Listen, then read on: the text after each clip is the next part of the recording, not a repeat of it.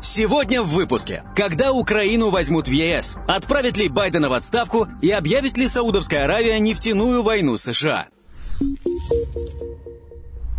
Палата представителей США одобрила расследование для импичмента Байдена. Пока Израиль разбирается с Хамас, в США идет своя война. Между республиканцами и демократами. И чем ближе выборы президента США, тем шума больше. Обе стороны работают по принципу «чем грязнее, тем лучше». И это понятно. Голоса избирателей сегодня очень важны, так как завтра они легко превратятся в желанные должности. В среду Американская палата представителей проголосовала за начало официального расследования по делу об импичменте Джо Байдена. Пишет The Guardian. Расследование касается обвинений, что Байден Байден был причастен к зарубежному бизнесу его сына Хантера в тот период, когда американский лидер занимал пост вице-президента в США в администрации Барака Обамы. Белый дом, естественно, с такими обвинениями не согласен. Голосование состоялось через пару часов после того, как сын президента Хантер Байден не явился по повестке в суд, чтобы дать показания за закрытыми дверями с членами Палаты представителей. Кроме того, Хантеру Байдену теперь предъявляются два федеральных обвинения в хранении оружия и неуплате налогов, напоминает Гардиан. Выступая в среду перед журналистами, Хантер Байден выразил сожаление по поводу поводу своих прошлых действий, при этом осудив ложь республиканцев и его семье. Сам Байден, комментируя решение Палаты представителей, также обвинил республиканцев во лжи. «Я каждый день просыпаюсь, думая о проблемах американцев, реальных вещах, влияющих на их жизни, вопросах силы и безопасности нашей страны в мире», заявил президент США. Ну, что тут скажешь? Золотые слова. Однако пока не очень помогает получить доверие избирателей. Положение действующего президента Соединенных Штатов Америки Джо Байдена находится в самой слабой точке за время его президентства, пишет издание The Wall Street Journal. По данным опроса, проведенного американским СМИ, избиратели поставили ему самые низкие оценки по эффективности работы и впервые отдали предпочтение экс-президенту Соединенных Штатов Дональду Трампу. Согласно последним данным, Трамп обходит Байдена с результатом 49 против 45%. Нью-Йорк Таймс уже подсчитал, что Трамп опережает действующего президента в пяти из шести ключевых штатов, которые проголосовали за Байдена в 2020 году. Кроме того, американское издание заявило, что европейские страны боятся, что победа Дональда Трампа на грядущих выборах в Соединенных Штатах Америки может привести к развалу НАТО. Правда, стоит отметить, что и у Трампа есть некоторые проблемы. Хотя, надо сказать, они не совсем связаны с падением его популярности в народе. Почти треть выборщиков от штатов, проголосовавших за Дональда Трампа на президентских выборах в 2020 году, столкнулись с уголовным преследованием. На этом фоне многие из них отказываются голосовать за Трампа, если он выйдет в финал президентской гонки 2024 года, пишет The Washington Post. Ну что ж, до президентских выборов в Соединенных Штатах еще почти 11 месяцев, а предвыборная борьба в стране между демократами в лице президента Байдена и республиканцами в лице экс-президента Трампа идет полным ходом. Делаем ставки. Кто кого в итоге переиграет.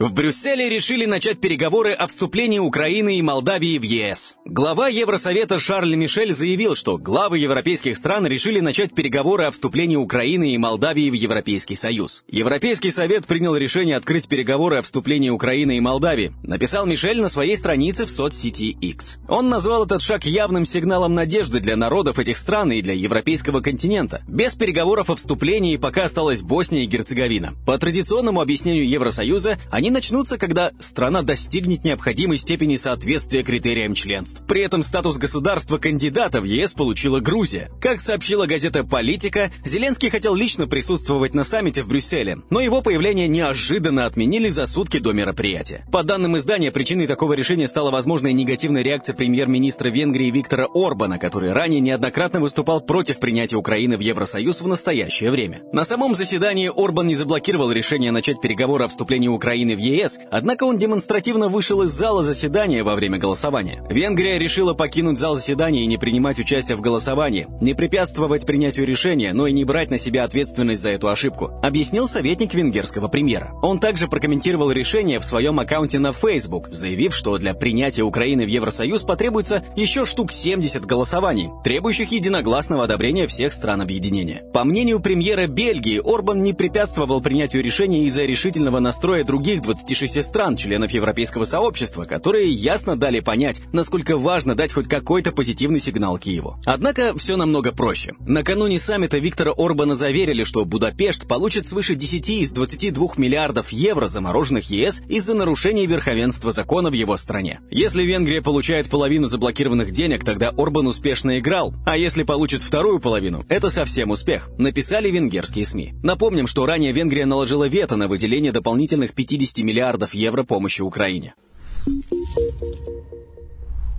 Инвестор впервые подал в суд на СПБ-биржу из-за блокировки активов. Частный инвестор обратился в арбитражный суд Новосибирской области с иском к СПБ-бирже и брокерской компании БКС и потребовал взыскать 570,9 тысяч рублей. Как следует из картотеки арбитражных дел, иск был подан 5 декабря. Перевод ценных бумаг другому депозитарию, а также жалобы в надзорные органы оказались неэффективны. Кроме того, в случае победы в суде он рассчитывает оперативно взыскать денежные средства с помощью службы судебных приставов. Истец пояснил, что намерен требовать требовать не возврата заблокированных бумаг, а именно денежного возмещения убытков, причиненных из-за ограничений на распоряжение ценными бумагами. Требования к СПБ бирже и брокеру БКС инвестор обосновывает рядом аргументов. Генеральная лицензия управления по контролю за иностранными активами Минфина США обязывает контрагентов прекратить отношения с СПБ биржей и выйти из ее ценных бумаг до 31 января 2024 года. Как пояснил истец, он, как и все розничные игроки, не является лицом, включенным в SDN-лист. Таким образом, на него санкционный режим не распространяется распространяется. Он также указал на то, что брокер не ставил его в известность о причинах, по которым частные инвесторы не могут распорядиться собственным имуществом, а также не раскрывал депозитарную цепочку, через которую учитываются его заблокированные активы. Приостановка торгов из заведения санкций напрямую не предусмотрена регламентом СПБ биржи. Несмотря на то, что в документе в качестве основания для приостановки торгов указаны иные обстоятельства, которые могут привести к нарушению порядка проведения торгов, ответчик обязан будет доказать, что введение санкций действительно исключало техническую возможность заключения сделок между частными инвесторами, не внесенными в SDN-лист, и возможность проведения расчетов по сделкам, считает истец. Санкции на СПБ-биржу не исключают ее ответственности перед неподсанкционными лицами за исполнение обязательств, считает пострадавший инвестор. По его словам, судебная практика говорит о том, что санкции могут быть не признаны судом форс-мажором. Напомним, по разным источникам сумма заблокированных активов россиян составляет около 6 триллионов рублей.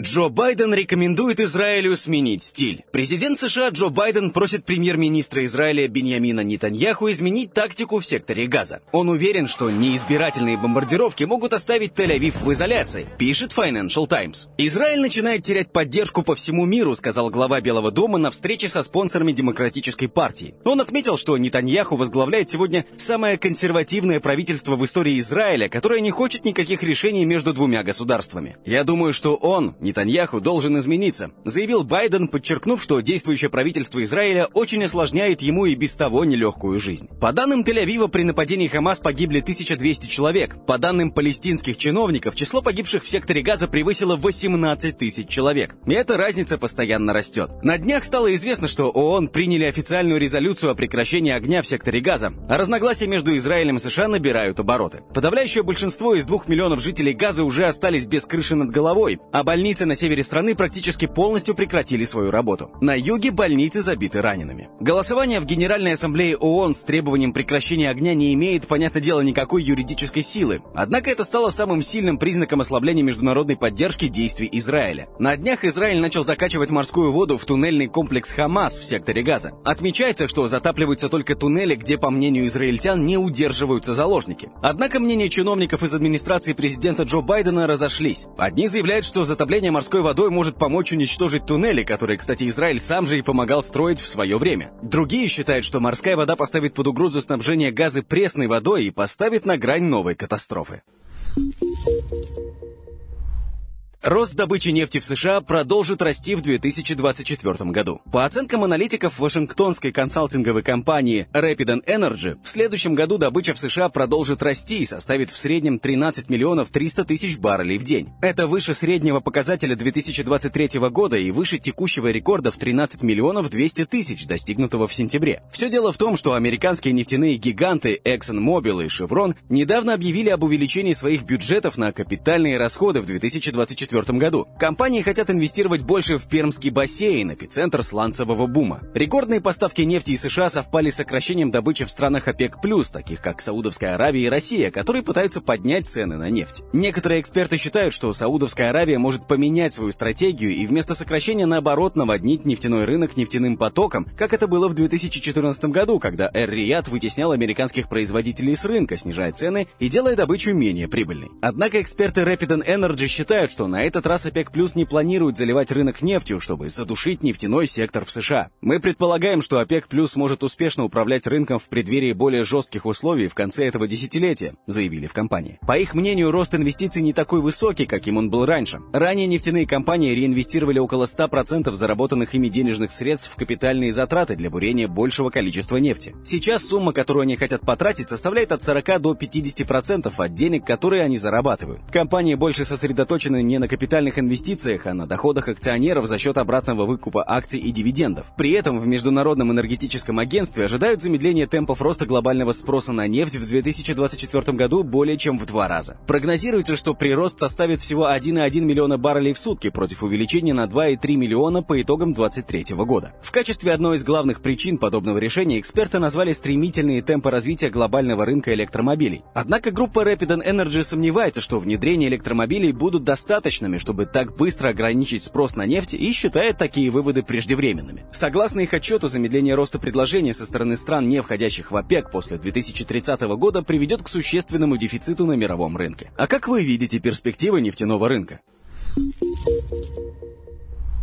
Аргентина решила девальвировать курс национальной валюты более чем в два раза. Экономический эксперимент нового президента Аргентины Хавьера Милея официально активирован. Правительство Аргентины решило девальвировать официальный курс песо на 54%. Об этом объявил министр экономики страны Луис Капуто. Он также заявил о масштабном сокращении расходов, которое должно ликвидировать основной дефицит бюджета в 2024 году. Это первые шаги в программе шоковой терапии нового президента Аргентины Хавьера Милея. После этого аргентинский центр Центробанк планирует ежемесячно девальвировать песо на 2%. Капуто во время обращения неоднократно повторил, что денег больше нет. В числе других мер – сокращение вдвое количества министерств, сокращение переводов в регионы, а также приостановка общественных работ. На своей инаугурации Милей предупредил, что в ближайшие месяцы цены вырастут еще на 20-40%, и аргентинцам придется пережить месяцы боли и страданий, пока он работает над тем, чтобы вывести страну из экономического кризиса. Сразу после девальвации песо нефтяные компании в Аргентины повысили стоимость бензина и дизельного топлива на 35-40% в среднем по стране. В итоге менее чем за неделю цены на дизель и бензин в Аргентине выросли на 65%, а с начала года на 235%. Официальная годовая инфляция в Аргентине сегодня составляет 143%, а четверо из десяти аргентинцев живут в нищете. Страна также имеет бюджетный дефицит, торговый дефицит в размере 43 миллиардов долларов, а также задолженность перед Международным валютным фондом в размере 45 миллиардов долларов. Многие эксперты характеризуют состояние аргентинской экономики словом «хаос», который, кстати, имеет долгую историю. Как недавно подтвердил Луис Капуто, страна имела дефицитный бюджет 113 из последних 123 лет. Кроме того, Аргентина – страна-рекордсмен по числу дефолтов. Возможности внешних заимствований с такой репутацией невысоки, так как стране просто никто не дает в долг. Интересно, но ряд экспертов считают, что помочь Аргентине выйти из кризиса может криптоиндустрия, а именно промышленный майнинг, который активно развивается в стране в последние годы. Например, на фоне фоне обесценивания национальной валюты приобрел популярность биткоин. Очень часто первая криптовалюта в местных обменниках торгуется по завышенному курсу из-за высокого спроса. В 2023 году эта южноамериканская страна вошла в топ-10 стран по объему вычислительных мощностей. А теперь давайте посмотрим, что там в России. Что происходит?